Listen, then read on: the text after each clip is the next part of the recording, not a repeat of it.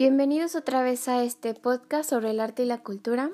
En esta ocasión discutiremos dos temas, empezando por el escrito de Maravilla Americana y Conjuntos de Varias Maravillas, escrita por Don Miguel Cabrera, eh, un pintor que, es llamado para observar esta imagen y con objetivo de explicar tantas dudas eh, sobre ella.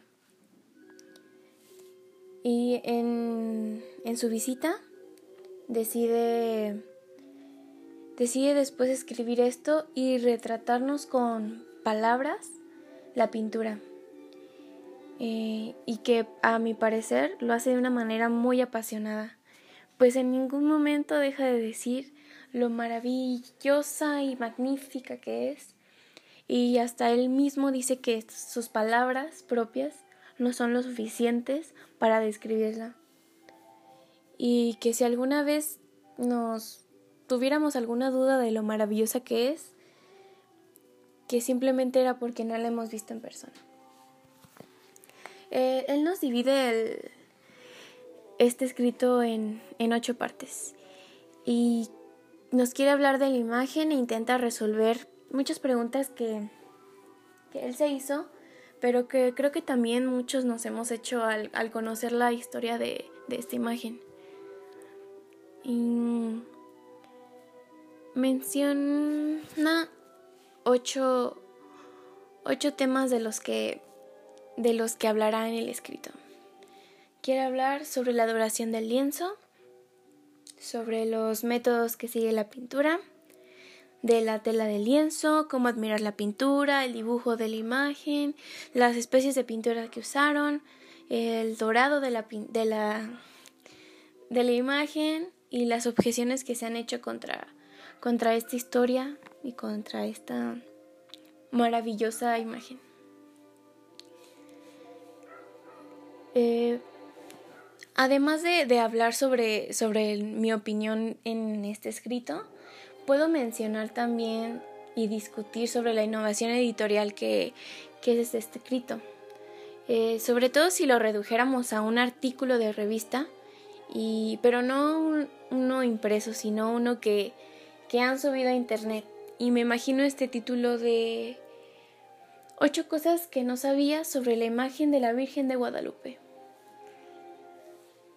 Y, y y el diseño está en el uso de diferentes tipografías, en sus tamaños, en, la, en el peso que se le da a cada tipo de, letra para leer los títulos, para seguir con el texto.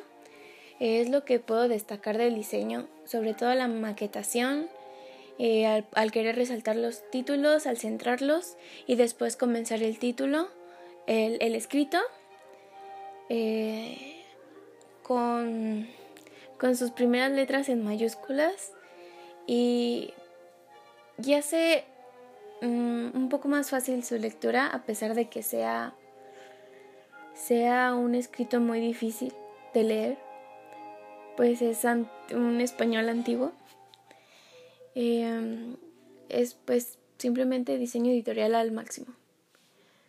Mm, y bueno, este este escrito comienza con, con el primer párrafo, la duración del lienzo. Nos habla de cómo la humedad del lugar no ha dañado la no ha dañado ni un poco la imagen mientras que otras cosas se pueden estar destruyendo pero esta imagen no sobre todo habla de cómo ese, ese lugar, el antiguo Tenochtitlan, es fundado sobre un lago y dice que, que tanta humedad y sin, sin un hilo eh, dañado en la imagen. Después nos habla sobre la tela de lienzo y nos dice diferentes, diferentes teorías que se formuló primero para esta tela. Habla de, de cómo esta es una tela hecha por, por los indígenas con palmas y que al final es una vestimenta y que es el ayate. Em, pero termina discutiendo que, que al parecer es más bien un lienzo que se ha usado en Europa. Y mm, sobre todo también nos cuenta eh, de la experiencia que tuvo al observar el, el lienzo por delante y por detrás, pues la pintura pasaba sobre esta y lo dice como si fuera algo milagroso, pero después él mismo eh, desmiente este milagro y dice que fue tal vez por, por la falta de, de preparación del lienzo para, para, que el líquido de las pinturas no sobrepase el lienzo. Eh, ¿cómo, ¿Cómo admiramos la pintura? Él después nos pone en un, en un párrafo el, la descripción de, del, dibujo que es en realidad la, la imagen. Y mm, nos habla de, de, su simetría y lo dice de manera tan, tan minuciosa, tan, tan dedicada, que, que tuve que buscar yo misma la, la imagen de la Virgen eh, e ir comparando y admirando y, y sentir lo mismo que él en sus palabras. Nos, nos habla también de, de un hecho que, que, que desconocía sobre, sobre la altura de la, de la pintura que muchos mencionaban que estaba desproporcionada, pero en realidad era, era más pequeña porque era una niña de, de 15 años.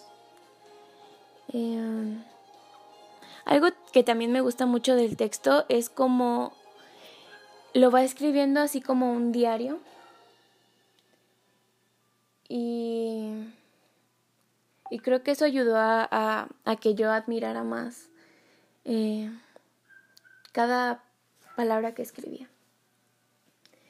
Eh, también nos habla sobre que no solo fue usado una, una técnica de pintura, lo que me sorprende mucho, pues me imagino el cuidado que se tuvo, el, el tiempo que se tuvo si es que alguien lo pintó. Pero luego también él nos dice que esta obra es muy dudosa de que, procede de una de, de, una mano humana y que más bien es obra del cielo. Um, nos habla de, del dorado en la pintura que, que lo que puedo de resaltar de, de esta parte es que se pregunta cómo alguien pudo hacer tan delicado dibujo sin, si no conoce pincel tan delgado. Entonces, en el último párrafo, nos encontramos con las objeciones. A él le dan objeciones, pero él las refuta y le dice, no, eh, es proporcional, solo que es una niña de 15 años, no mira sus manos, es que están bien hechas, porque las mujeres tienen manos más pequeñas, etc.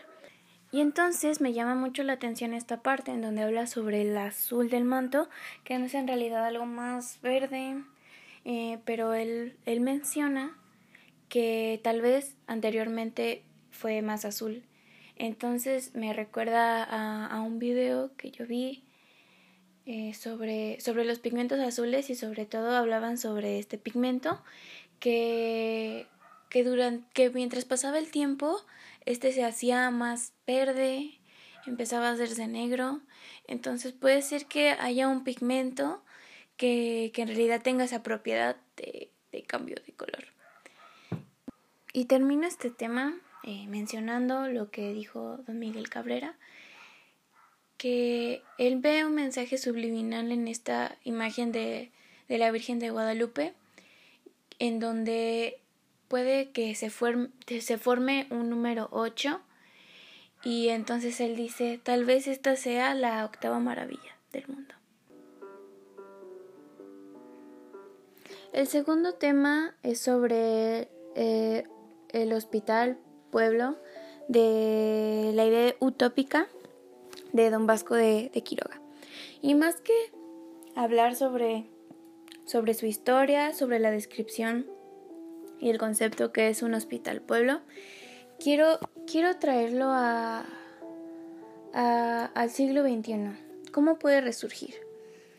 Mm, lo primero que se me vino a la mente cuando estuve leyendo el tema, eh, me había imaginado a las campañas eh, para ayudar a las demás personas eh, y me las imaginé como, como esta utopía, pero en realidad no, porque a las personas no, pues no les importa, así como a Don Vasco de Quiroga de Quiroga le, le importaba tanto ayudar a las demás personas, cuando en realidad ahora solo se hace para... a favor de alguien, en realidad. ¿Quién se va a beneficiar? Esa siempre es la pregunta. Mm, mm, perdón, perdón por mi vista pesimista, pero creo que de la única forma que puede resurgir es de de, por ejemplo, un país como Canadá, que, que, hospeda a los extranjeros, pero no solo los hospeda, sino que los recibe eh, y con gusto, eh, que en realidad eh, ellos están dispuestos a, a, darte trabajo, a darte educación.